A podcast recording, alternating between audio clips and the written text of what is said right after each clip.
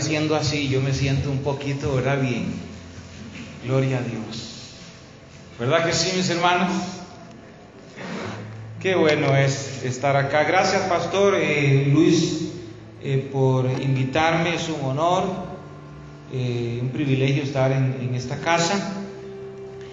Y este, tienen un excelente pastor, hermanos, un buen pastor. Cuídenlo mucho, chinenlo mucho más de lo que lo estén chineando, por favor, hermanos, porque ya pastores como, como Luis y como yo casi no hay, ¿verdad, pastor? Santo es el Señor, hay que tratarse bien un poquito, ¿verdad? Bendito el nombre del Señor. Bueno, vamos a la palabra, ¿no? Gloria a Dios. Yo quiero que busquemos en el libro de Deuteronomio 21. Vamos a ver.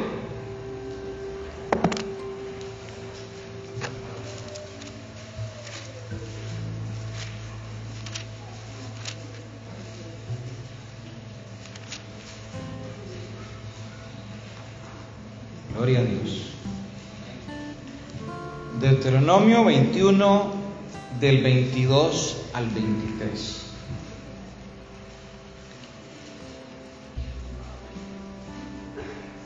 Me dice un amén así pentecostal si lo... Eso, si lo encontró. Gloria a Dios. Leemos la palabra en nombre del Padre, el Hijo y el Espíritu Santo. Dice, si alguno hubiere cometido algún crimen digno de muerte y lo hicieres morir y lo colgares en un madero, no dejaréis que su cuerpo pase la noche sobre el madero, pero sin falta lo enterrarás el mismo día porque maldito por Dios es el colgado, y no contaminarás tu tierra que Jehová tu Dios te da por heredad. Este texto simplemente, mis hermanos, es para introducir el tema del que quiero predicarles en esta tarde, y es sobre la cruz de Cristo. Cristo nos redimió, mis hermanos, de la maldición de la ley Dice la palabra del Señor, hecho por nosotros maldición, porque está escrito, maldito todo aquel que es colgado en un madero. Gálatas 3:13. Y Hechos 5:30 nos dice, el Dios de nuestros padres levantó a Jesús, a quien vosotros matasteis colgándole en un madero. ¿Cuál es la palabra que se repite, hermanos? Madero, muy bien. Y primera de Pedro 2.24 nos dice, quien llevó él mismo nuestros pecados en su cuerpo. ¿Dónde llevó el Señor los pecados, hermanos? ¿Dónde los llevó? En el cuerpo, dice la escritura, pero en el cuerpo sobre el madero. Los pecados eh, de la humanidad estaban en el cuerpo de Cristo, pero Él fue colgado en un madero. ¿Dicen amén, sí o no? Ahí está la palabra. Porque nosotros, dice, estando muertos a los pecados, vivamos a la justicia y por cuya herida fuisteis sanados. Primera de Pedro 2, 24. El sacrificio de Cristo, hermanos, en la cruz del Calvario es perfecto. ¿Cuántos dicen amén a eso? Gloria al Señor. Yo quiero que veamos en esta tarde tres significados de la cruz de Cristo para nosotros. Pero ¿qué les parece si antes oramos? Padre bueno, en esta tarde, Señor, yo pongo en tus manos este mensaje. Señor, que sea un mensaje, Dios, en el cual tu palabra, que es viva y eficaz, penetre hasta lo profundo del corazón de mi hermano y mi hermana y haga la transformación que es necesaria para que mi hermano y mi hermana, Señor, sean edificados, exhortados y consolados por el poder que tiene la palabra de Dios. En esta noche apelamos a ese poder, Señor, y simplemente soy un instrumento en tu mano, Señor, soy el mensajero, pero no soy el mensaje, porque el mensaje es Jesucristo de Nazaret en esta tarde. ¿Y cuánto le dan palmas a este que vive y reina? A ese que fue colgado en un madero por cada uno de los fuertes, más fuerte los jóvenes, a ver, todos los jóvenes muy, muy animados en esta tarde. Aleluya, la gloria es para Cristo. Me alegra de ver tantos jóvenes, pastor, qué lindo. Qué bueno que están acá escuchando la palabra del Señor. Vayamos ahora, hermanos, a Hebreos 12.2, porque creo que esta palabra es como un relámpago, pero va a hacer el efecto que tiene que hacer. Gracias por ese amén, mi hermano. ¿Cómo es su nombre? Mauricio, Dios te bendiga por ese amén. Aleluya. Yo cuando estaba joven y me invitaba a predicar el pastor, había solo una hermana que decía amén. Y cuando no llegaba la hermana Inés, hermanos, yo me ponía tan triste. Porque nadie decía amén. Y cuando yo veía a la hermana Inés, yo entraba con fuerza, hermano, porque yo sabía que ella iba a decir amén, aleluya y gloria a Dios. Pero yo sé que aquí hay muchos, muchas personas que respaldan el mensaje de la palabra de Dios. Cuando usted dice amén, está diciendo así sea. Aleluya. Hebreos 12:2.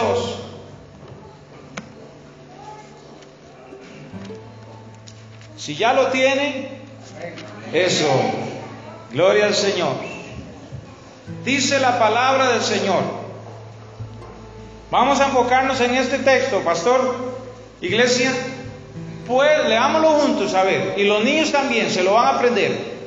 Puestos los ojos en Jesús Santo, Dios, qué bello. El autor y consumador de la fe, el cual por el gozo puesto delante de él sufrió la cruz, menospreciando el oprobio y se sentó a la diestra de Dios. En primer lugar, mis hermanos, el primer significado de la cruz para nosotros es este, está ahí en ese texto. La cruz es consumación de la fe. Pero antes de explicar este punto, dice algo al inicio del versículo. ¿Qué dice? Puestos los ojos en Jesús. Cuando usted y yo predicamos de la cruz, no hay que poner los ojos en la cruz, no hay que poner los ojos en el madero, ¿sí? Sino que hay que poner, mis amados hermanos, ahí está en Hebreos 12.2, doña Gloria, gloria al Señor. ¿Dónde hay que poner los ojos, mis hermanos? Dígalo duro. Dígalo más duro. En Jesús, alabado sea su nombre en esta tarde. La cruz es consumación de la fe. Dice aquí que, que Cristo es el autor y es el consumador de la fe. Pero yo me quiero enfocar en el aspecto de la consumación. Porque sabemos que Cristo es el iniciador de la fe. Él es el que inicia, pero también Él es el que consuma la fe. Empezar una tarea, mis hermanos, en el Señor es muy fácil. Al inicio está uno con mucha motivación y mucha fuerza, pero lo que es difícil es terminar lo que Dios nos llamó a hacer. ¿Aló? Dios a usted lo llamó hace mucho tiempo, ¿sí? Y usted empezó esa obra con mucha fuerza. Pero Dios, así como nos da ejemplo a través de su Hijo, que Él le delegó una tarea y la tarea que el Padre le, delegó al Hijo fue la de redimir la humanidad por completo. Y Él comenzó, Él se hizo carne, mis hermanos amados. Y Él dice, habitó entre nosotros, dice San Juan 1, y vimos su gloria, gloria como del unigénito del Padre pero él no se quedó, hermanos, ahí. Él sabía que él tenía que terminar una tarea. Dígale que está a su lado, usted tiene que terminar lo que Dios la llamó a hacer. A veces dejamos los ministerios, a veces dejamos las tareas que eh, Dios nos da, que el pastor nos da. Ay, pastor, estoy cansado ya. Ay, líder, estoy cansado, ya no voy a seguir haciendo tortillas. Mi pupusa ya me cansé. Mis hermanos, si Dios te llamó a hacer pupusas, siga haciendo pupusas. Qué lindo el Señor. Si Dios te llamó a una tarea aquí en iglesia, porque tenemos el mejor ejemplo, hermanos amados, y es nuestro Señor Jesucristo, que lo que Él comenzó, Él lo terminó y en victoria. Consumar algo significa realizar completamente una acción o un proceso. Es dar cumplimiento completo. Valga la redundancia, es llevar a cabo totalmente una cosa. Si usted contratara a Dios para hacer una casa, ¿cómo cree que Dios le entregaría esa casa? Si usted tuviera el dinero para pagarle a Dios para hacer una casa, ¿cómo cree que le entregaría a Dios la casa? Ay, Dios, veo que le faltó ahí una lámina de cine. Dios, mira que yo veo que este baño está malo. ¿Creen que esa es la realidad? ¿Cómo le entregaría Dios las llaves a usted? Primero llaves cómo? ¿De oro o de diamante? Piense en las mejores llaves y la casa perfecta, diga, perfecta. Hermanos, la obra de la cruz es una obra perfecta. Es una obra para nosotros. Perfecta. Porque Dios, mis hermanos, todo lo que hace, lo hace bien hecho. Perfecto. Así que usted y yo tenemos el mayor ejemplo, que todo lo que Dios nos asigne, nosotros tenemos que hacerlo lo mejor que podamos, hermanos. No tan perfectos, pero sí. Esfuércese joven, para hacer lo que Dios te puso a hacer, ah, no, es que yo quiero ser pastor.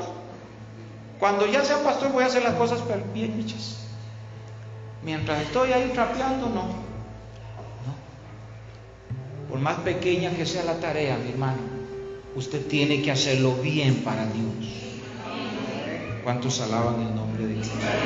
Busquemos San Juan 19:30. Bueno, me encanta que ponen el texto aquí, entonces es una facilidad. Gloria al Señor, pero búsquelo a ver si está en la Biblia, ¿verdad? Santo el Señor. San Juan 19:30.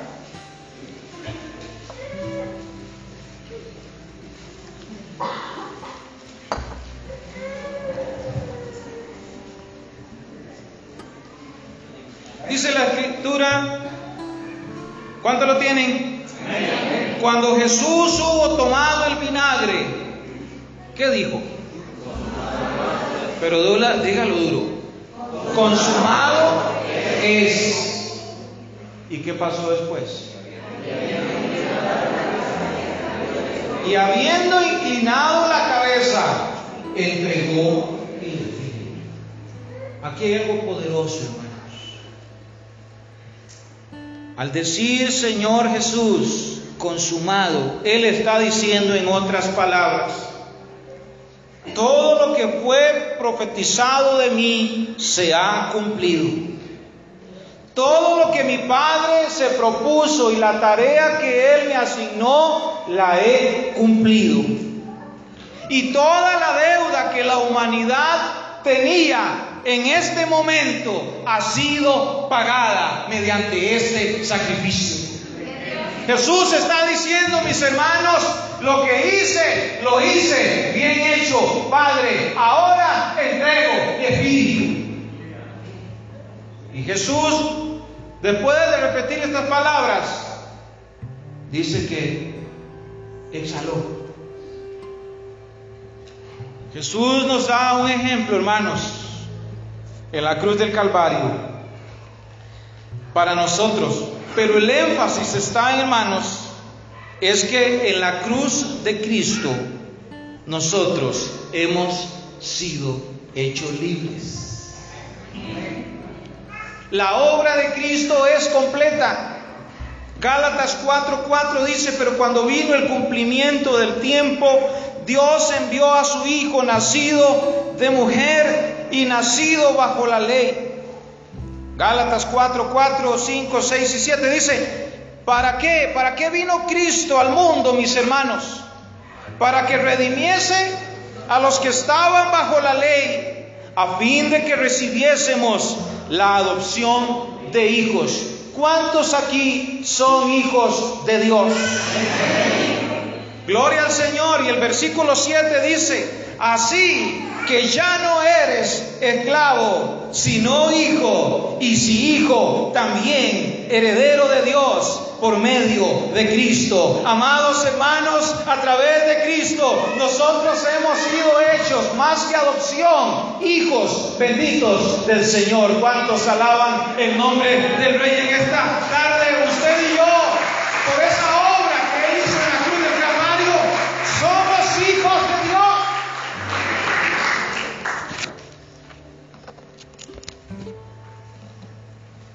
Dígale que está a su lado, usted es hijo de Dios.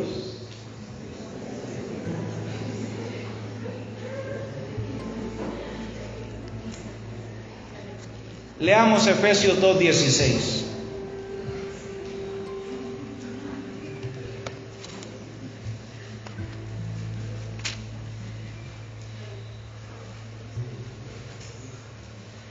¿Qué dice Efesios 2.16? Y mediante la cruz, diga, mediante la cruz, estamos predicando de la cruz, sí. Amén. Y mediante la cruz, vamos despacito, ¿qué hizo Dios? Reconciliar con Dios a ambos, ¿en qué? En un solo cuerpo matando en ella las enemistades. Quiere decir que en la cruz del Calvario, Cristo estaba, amados hermanos, reconciliando al hombre que estaba alejado de Dios, que estaba perdido, que estaba en las tinieblas, mediante la cruz, al él cargar en su cuerpo todos los pecados, él estaba reconciliando, como que estaban peleados, como que no se hablaban, como que estaban bravos. Pero en la cruz, mis hermanos, el Señor dice que hizo un solo cuerpo. ¿Cuál es ese cuerpo? ¿Cuál es ese cuerpo, pastor? La iglesia. Somos la iglesia del Señor, mis hermanos. En la cruz del Calvario, según este texto, parece que ahí, ahí el Señor estaba formando ya lo que sería la iglesia. Bueno, bendito es el nombre del Señor. Porque una iglesia fundada en la cruz de Cristo, mis amados hermanos y hermanas, niños y jóvenes, es una iglesia poderosa. Una iglesia lejos de la cruz es una iglesia que se debilita, raquítica, que pierde poder, no tiene fundamento, pero una iglesia fundada en la cruz de Cristo es una iglesia que puede enfrentar las adversidades, que puede ser luz en medio de su barrio, de su pueblo. Por eso, hermanos, Pablo dice, con Cristo estoy juntamente crucificado ¿Cuántos están crucificados? Ah, yo no, pastor, yo no. Eso no es para mí. Ahora, ahora lo nuevo es otra cosa. Jóvenes, sepan que ustedes deben estar crucificados. Dice que ha crucificado la carne con sus pasiones. ¿Aló? ¿O las pasiones no? Las pasiones sí se valen.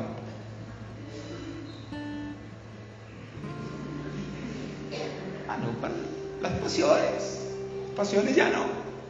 Hermano, mensaje no ha cambiado.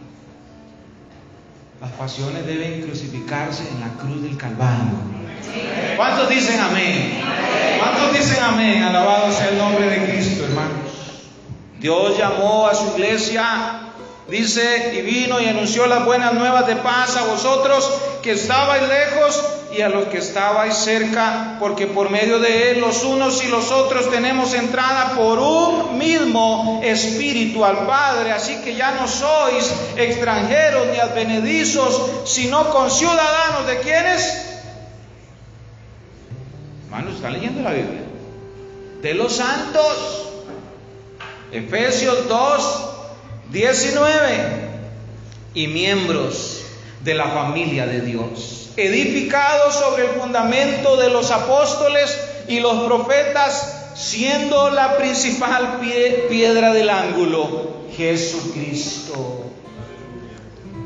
¿Quién es la piedra del ángulo, hermanos?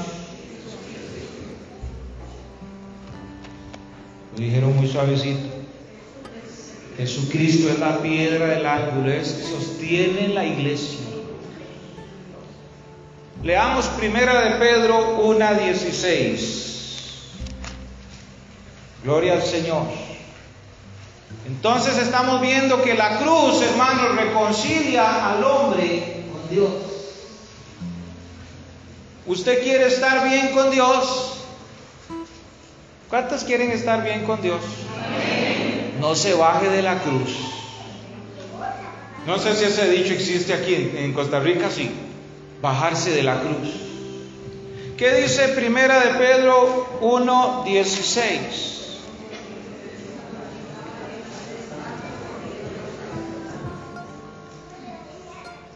Leamos desde el 13.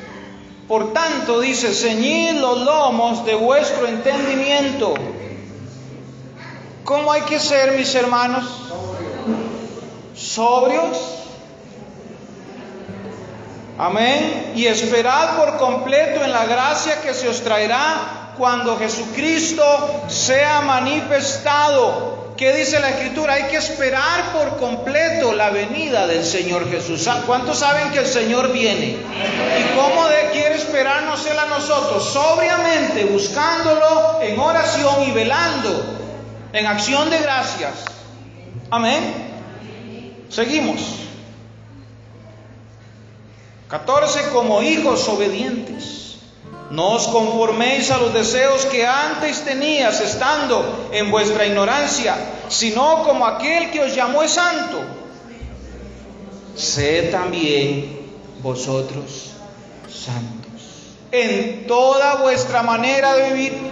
No, solo cuando vengo a la iglesia soy santo. En el barrio no soy santo.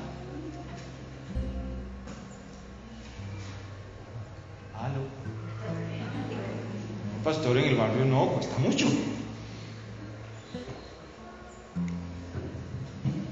Dice la palabra que debemos ser santos en toda la manera de vivir. Sigamos un poquito más. 16. Porque está escrito, ser santos porque yo... Dígame si eso ha cambiado. No ha cambiado porque el Señor sigue siendo santo. Y Él nos pide a nosotros santidad, iglesia. Con un amén acá y otro por allá. Dios nos pide santidad, iglesia. Ese mensaje no ha cambiado. Sigamos. 17. Y si invocáis por Padre aquel que sin acepción de personas juzga según la obra de cada uno, Conducíos en temor todo el tiempo de vuestra peregrinación. ¿Qué quiere decir esto, hermanos? Que el que invoca el nombre del Señor debe cuidar su vida. ¿Cómo se conduce en, esta, en este tiempo de la peregrinación? Y Pedro nos exhorta aquí a conducirnos con temor delante de la presencia del Señor. 18 dice, sabiendo que fuisteis rescatados de vuestra vana manera de vivir, la cual recibisteis de vuestros padres, no con cosas corruptibles como oro o plata, sino con la sangre preciosa de Cristo como de un cordero, mis hermanos, sin mancha y sin contaminación. Déjeme decirle en esta tarde, mi hermano, que usted no es cualquier persona. Usted es el cuerpo de Cristo, la iglesia de Cristo, y usted ha sido comprado, dice, con una preciosa sangre, y una sangre de un cordero y sin mancha y sin contaminación. Por eso usted y yo no somos hermanos cualquier cosa. Usted y yo somos el cuerpo de Cristo que Él reconcilió en la cruz del Calvario, y por eso usted y yo tenemos que dar ejemplo de esa vida que el Señor nos dio. Usted, si usted nació de nuevo, mi hermano, usted debe dar frutos dignos de arrepentimiento. Dígale que está a su lado, algunos están muy serios, pero me imagino es. Dígale que está al lado de frutos dignos de arrepentimiento. Dígaselo por favor así, Señor. La iglesia de Cristo es gloriosa, es poderosa, ha sido comprada a precio de sangre, mis hermanos. La iglesia de Cristo no se puede confundir entre la multitud, porque la iglesia de Cristo es Cristo caminando en medio del pueblo. ¿Cuántos alaban el nombre de Cristo en esta tarde? Cuando usted camina en su pueblo, en su calle, es Cristo el que está caminando, porque usted es ejemplo. No se le olvide eso, mi hermano, mi hermana. El Señor nos llamó a santidad, aunque Cristo, el, sacrificio de Cristo es perfecto y podemos venir a Él y Él nos perdona, hermanos, pero no podemos jugar con nuestra vida de fe. Consumación. Diferenciese de donde usted está, mi amado hermano, porque la cruz de Cristo no fue consumada el sacrificio en vano. Si usted está aquí es porque Él pagó un día un precio. La iglesia nunca se puede comparar, hermanos, con ninguna institución social, ni del barrio ni del país, porque la iglesia de Cristo es la iglesia victoriosa de Cristo, aleluya.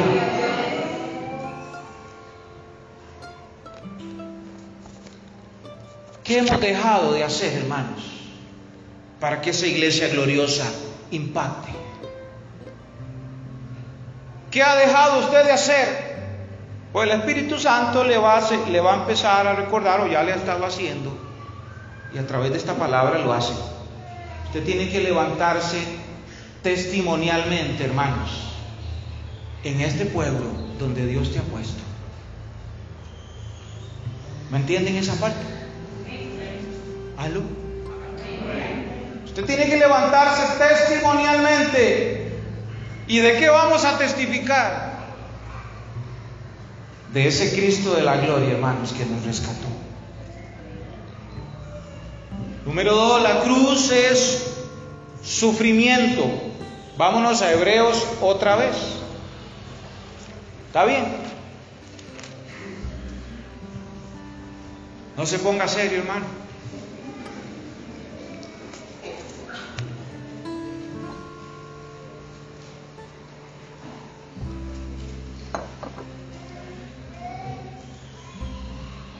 Hebreos 12:2.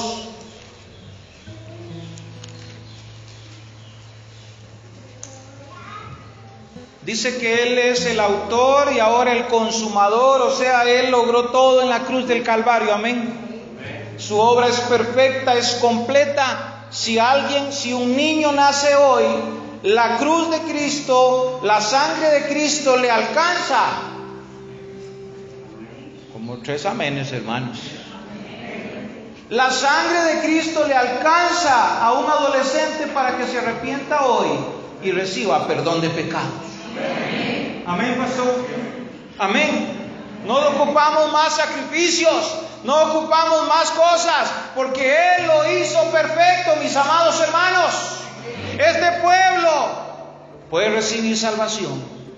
Este pueblo puede recibir vida eterna porque la sangre de Cristo alcanza a ataco en esta tarde en el nombre de Jesucristo. ¿Cuántos alaban el nombre de Cristo? La sangre de Cristo, poderosa.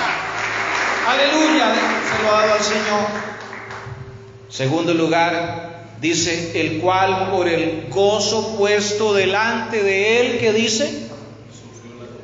Ahí está. Sufrió la cruz, diga, sufrió la cruz. Jesús sufrió la cruz, la, la Biblia, Jerusalén, esta versión lo dice así, Jesús soportó la cruz o Jesús aceptó la cruz sin miedo a la vergüenza. Hay una palabra aquí en Redadilla que es ignominia, pastor, pero es vergüenza. Iglesia, quiere decir que Cristo, hermanos, cuando el Señor le presentó el gozo, dice que le presentó el gozo a él. Bueno, ¿cómo interpretamos ese gozo? Muchos dicen que le presentó las naciones revividas, salvas. Yo creo que le presentó a Taco y le dijo, esta gente va a ser redimida, va a ser salva, va a estar en el cielo con nosotros. Y ese gozo animó al Señor y dice, según esta versión, que Jesús le entró sin miedo, hermanos. Él sabía que iba a sufrir Momentitos antes ahí en el Getsemaní, él había dicho, Padre, ustedes saben eso, ¿verdad? Si puedes, pasa de mí esta copa. Pero no se haga mi voluntad, sino la tuya. Y ya él recibió revelación y él sabía entonces que iba a sufrir. Pero Jesús no fue a la cruz con miedo, mis hermanos. Jesús fue valiente, porque si hubiera ido con miedo, quién sabe. Él llegó hasta el final, mis hermanos, sabiendo, soportando la vergüenza y la humillación, dice Filipenses 2.8, y estando en la condición de hombre, dice que Él se humilló. A Jesús Está bien, lo humillaron, pero dice la escritura que Él se humilló, él, se puso para ser humillado. Dice así mismo, haciéndose obediente hasta la muerte y muerte de cruz. A veces, hermanos, al cristiano le cuesta llevar la cruz. Jesús llevó su cruz valientemente, hermanos, hasta el final. Jesús sufrió por usted y por mí. Jesús no se bajó de la cruz. Él se humilló y fue obediente. Y nosotros como sus discípulos, hermanos, debemos tomar su cruz. ¿Y qué dice Lucas 9:23? Debemos tomar su cruz y ponerla ahí en la repisa un ratito. ¿Qué hay que hacer con la cruz? Dice, ajá, Lucas 9:23 dice, y decía a todos, si alguno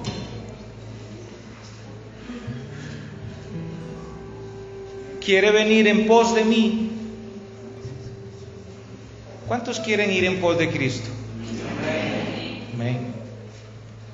Niéguese a sí mismo. Tome su cruz. Cada 15. Cada 8. Gracias, hermano. Cada día. Cada día, hermanos, hay que tomar la cruz. Cada día usted y yo debemos levantarnos y tomar la cruz de Cristo, que es abstenerse de, entrar por la puerta ancha, es abstenerse del pecado, es abstenerse de lo malo y seguir a Cristo Jesús como se debe. Tome su cruz. ¿Cuál es su cruz? Pregúntele que está a su lado. ¿Cuál es su cruz en esta tarde? ¿Qué es lo que le aqueja a usted? ¿Qué es el problema suyo? Pues tome eso valiente en esta tarde en el nombre de Jesucristo y diga, si Cristo pudo, yo también voy a poder. Porque todo lo puedo en Cristo, mis amados hermanos, que me fortalece. Empodérese en esta tarde el poder de Cristo, de su cruz y del Espíritu Santo, pero no niegue, amados hermanos, que seguir a Cristo requiere sufrimiento, requiere negación, requiere dejar muchas cosas. Hay muchos están diciendo que ya la cruz de Cristo cada vez está más liviana. No, hermanos, sigue pesando, sigue costando, sigue costando, sigue siendo difícil. Y Lucas 14, 27 dice, y el que no lleva su cruz,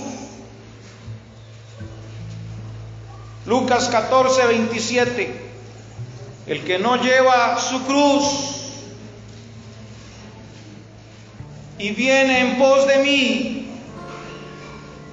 no puede ser mi discípulo. Asegúrese usted, joven, de estar siguiendo al Señor, de tomar la cruz. Porque si no, usted no va a poder ser discípulo del Señor. Ser discípulo del Señor, hermanos, no es tan fácil.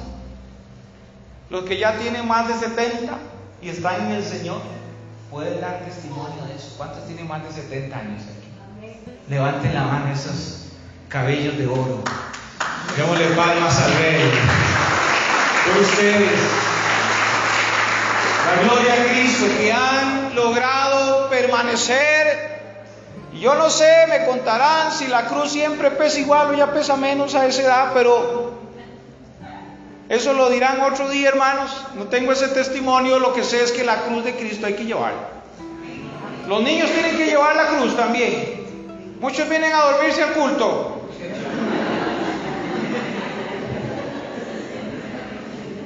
Ah, no, muy rico, está papi, me acuesto. No, Señor. Los niños tienen que poner atención a la palabra de Dios. Porque la Escritura dice, instruye al niño en su camino. Y aun cuando fuere viejo, no se apartará de él. Ah, muy bonito, ¿verdad? Cuando están en la iglesia es un puro bostezo, perdón la palabra, no sé si es, mala. Ay, cuando están ahí en otros lados y están contentos. Es a llevar su cruz desde niño adolescente. Ah, si están viendo tele, hay dos horas, una película. Ahí están todos emocionados, hasta pegan brincos y patadas. Hermano, está en la iglesia y no quiere llevar la cruz. Los niños también, ustedes son la próxima generación. Y quiero decirles que el Señor los ama. El Señor los ama. Y Él tiene para ustedes cosas muy lindas. Usted no se las imagina, pero Dios ya las ha definido, determinado, profetizado. Crean en los niños, hermanos. Siembren en los niños porque dice la escritura que el reino es de ellos y el que no se vuelva como un niño no puede entrar Así que gloria a Dios, invierte en los niños. Y los que son líderes de niñez, escuela dominical y todo, siga adelante. Esfuércese, porque usted está no solo sembrando para la próxima generación, sino usted está preparando un gran ejército para el avivamiento final, hermanos, y la venida y el retorno de nuestro Señor Jesucristo. Y los que están jóvenes, no duden en servirle al Señor. Prepárense también secularmente, pero sírvalen al Señor, mis hermanos, jóvenes. Hay que llevar la cruz no podemos pretender ser una iglesia puro carnaval, hermanos, con todo respeto se lo digo. ¿Aló? La iglesia también tiene que llevar la cruz. Dice que en la cruz abolió la enemistad del Señor. Y la iglesia, hermanos, debe ser ejemplo de cargar la cruz, cada uno, desde el adulto hasta el niño. Y número 3, Hebreos 12.2, ahí mismo, hermanos. Dice, Gracias. Permiso.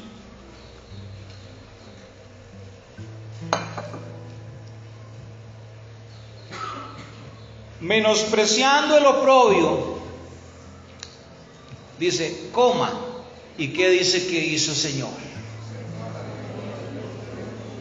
Dice, y ese y es el que me gusta de la cruz.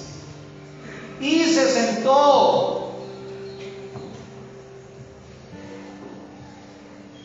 a la diestra del trono de Dios.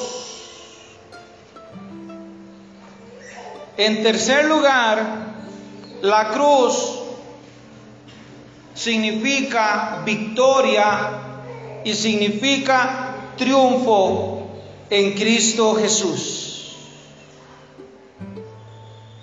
Y para esto quiero que vayamos y terminemos en Colosenses capítulo 2, versículo 15.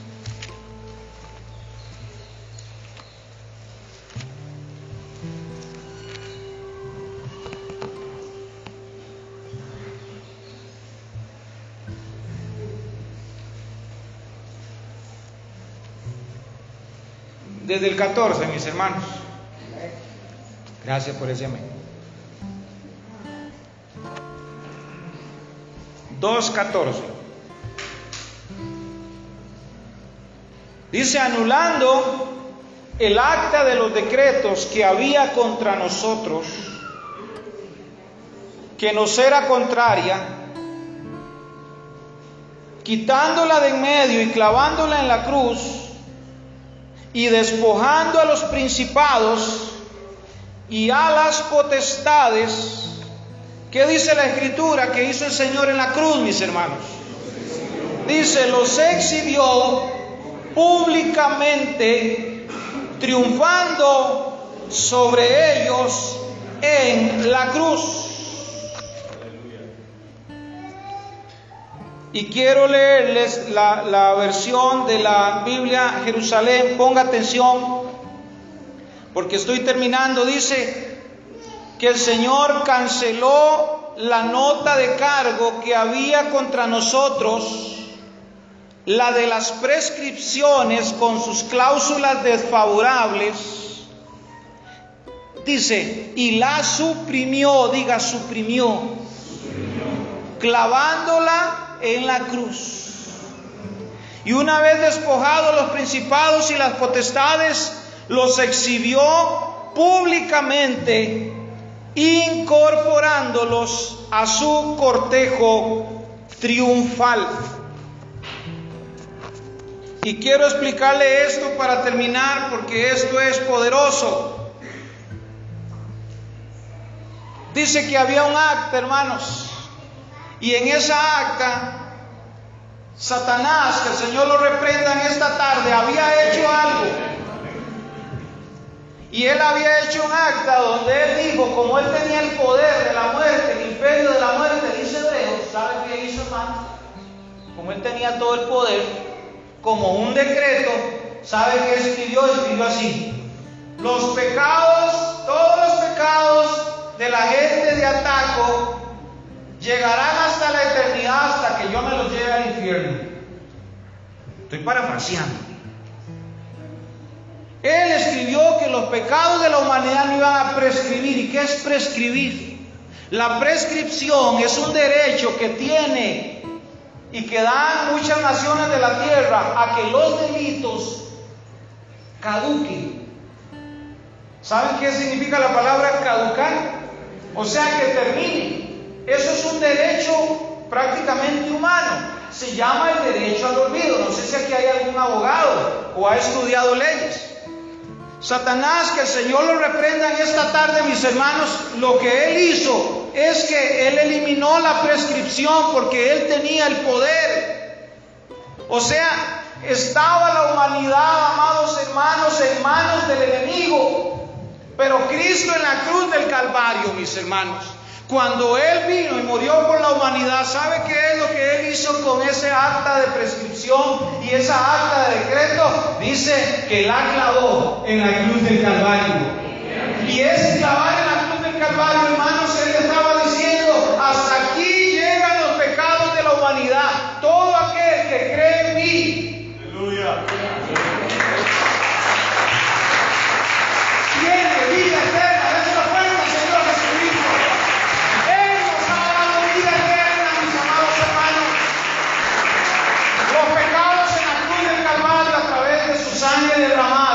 Hasta ahí llegado todo aquel que venga delante del Señor y le diga, Señor, perdóname mis pecados. El Señor los perdona. Ya el enemigo no tiene poder sobre nosotros, porque la cruz de Calvario, mis amados hermanos, Cristo nos dio victoria. Ya se lo fuerte a Él. Él nos ha dado, amados hermanos, esa grandeza. Aleluya. Él es hermoso, hermano. Él nos ama. Él se entregó por usted y por mí. Cualquiera que acceda, hermanos, a la cruz, tiene victoria. Por eso he dicho que la cruz es victoria, mis hermanos. Somos, hermanos, victoriosos en Cristo Jesús. Y Él agarró, hermanos, a los demonios, los principados, las potestades. Y dice que los exhibió públicamente. Lucas 11, 16 dice, porque Jesús estaba echando el demonio de un mudo y lo echó y le decía, ah, es usted echa el demonio por Belcebú. Usted es un vivo, así parafraseando. Y Jesús les dice en Lucas 11, 16, ahí está. Gloria a Dios. Ahí está. Él le dijo, mas si yo por el dedo de Dios echo fuera los demonios, sepan que el, reino de los cielos se ha acercado a nosotros. En la cruz del Calvario, hermano, Él no solo echó a los demonios, Él los exhibió avergonzados. Cuando la iglesia del Señor, hermanos, se aferra a la cruz de Cristo, los demonios tienen que huir.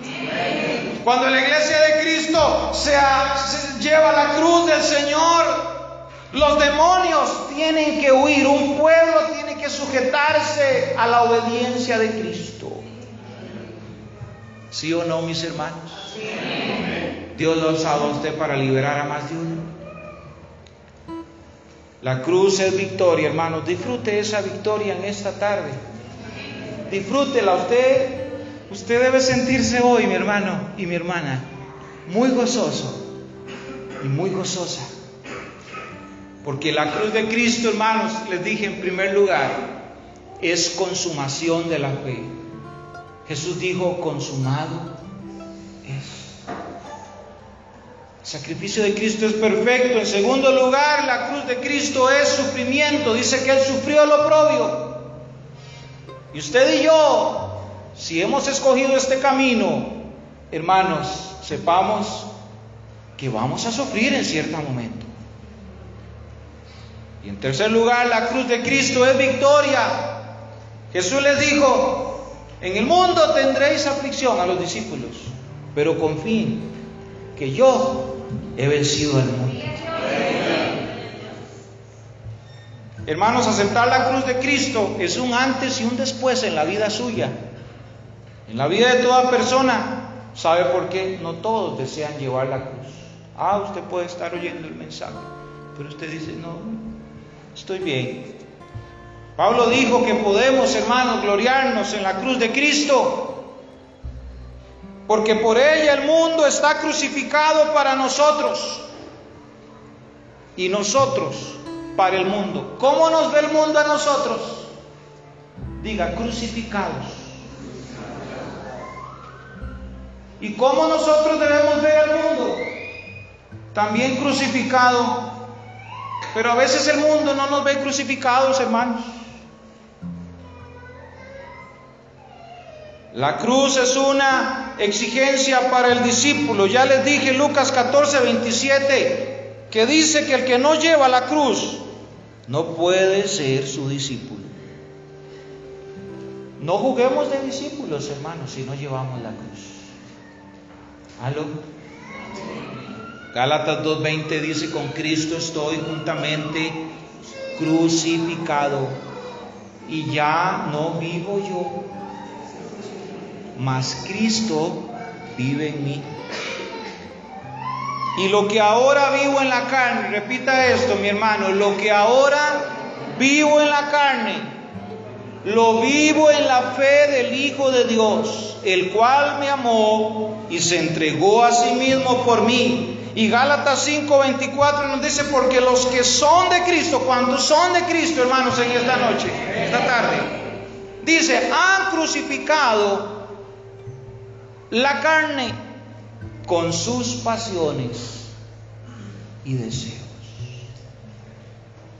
La cruz es un llamado a seguir adelante, hermanos, en la fe, sufriendo los padecimientos de Cristo, pero también es un llamado a vivir su victoria. Póngase de un momento en esta.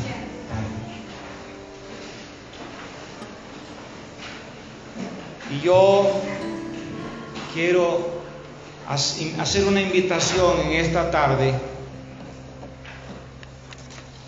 No sé, hay alguien nuevo aquí que quiere decir al Señor, Señor, quiero aceptar ese sacrificio en la cruz. ¿Hay alguien nuevo aquí que no lo ha hecho? Todos son de casa, hermanos. Hay alguien de casa que dice, pastor, yo quiero hoy empezar a llevar la cruz porque no la he llevado muy en serio. Yo quiero invitar, si me permite, pastor, a los jóvenes acá. Pueden pasar los jóvenes. Vengan para orar con ustedes. Vengan, Quiero orar con ustedes. Viendo para acá, está bien. ¿Sí? Gloria a Dios. Yo quiero invitarles, jóvenes, a llevar la cruz. Cruz, ya vieron que no o sea, no es solo sufrimiento, es victoria. ¿Quieren ustedes aceptar el sacrificio de la cruz de Cristo? Jóvenes, vuelvan a ver. ¿Quieren llevar la cruz? Sí. ¿Quieres? ¿Quién más quiere de los jóvenes? Yo sé que los hice pasar, pero ahora quiero saber quiénes quieren. Levanten la mano. ¿Quiénes quieren llevar esa cruz? qué lindos. Yo quiero orar por ustedes y que ustedes hagan esta oración. Señor, en esta tarde, Señor, acepto que debo llevar la cruz y que tal vez no la he llevado como debo. Pero hoy acepto que la cruz, y si usted adulto quiere hacer esta oración, hágala. El sacrificio de la cruz es perfecto para mí. Aunque eso signifique que me va a costar ser joven, negándome al pecado y viviendo en santidad, hoy Señor me consagro, dígalo jóvenes, me consagro, dígalo, me consagro, dígalo, me consagro, me consagro en la cruz de Cristo, porque ahí mis pecados son lavados y acepto, acepto en esta tarde ese sacrificio que el Señor hizo por mí. Jóvenes, compartan el mensaje de la cruz. Si hay algún joven que siente un llamado a servir al Señor, levante su mano. Usted dice, yo quiero servirle al Señor. Tenla arriba, tenla arriba. Sientes un llamado muy fuerte. Voy a orar por ti, Padre bueno, por este joven, Señor. Dios, tómalo en tu mano, Señor. No lo dejes, que no se pierda. Señor, y tú proveerás. Santifícate para servir al Señor, joven. Dios tiene cosas lindas para ti. Él ha de llevarte a las naciones a predicar su palabra porque Dios escoge lo sencillo y lo menospreciado. Y no diga como dijo Jeremías, yo soy un niño, porque yo te llevaré de mi mano.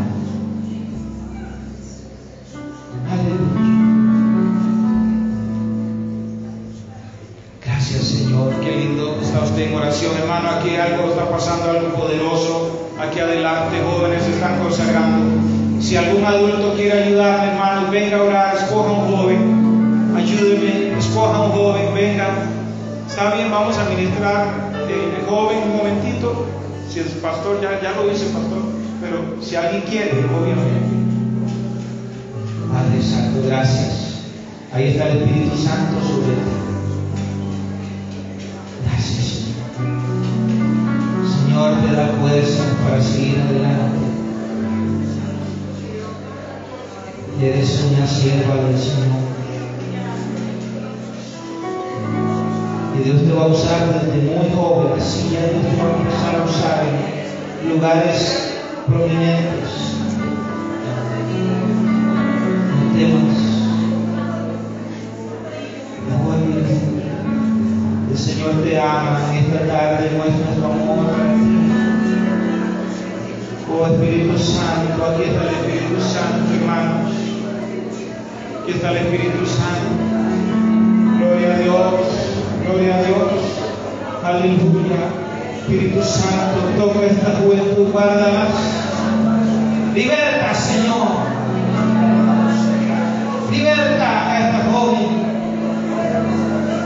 Para que te sirva, Dios, para que te siga. Oh, gracias, Señor. Oh, canta baba y kibo, canta baba y saya. Oh, y quien dará baba y kibo, lo voy.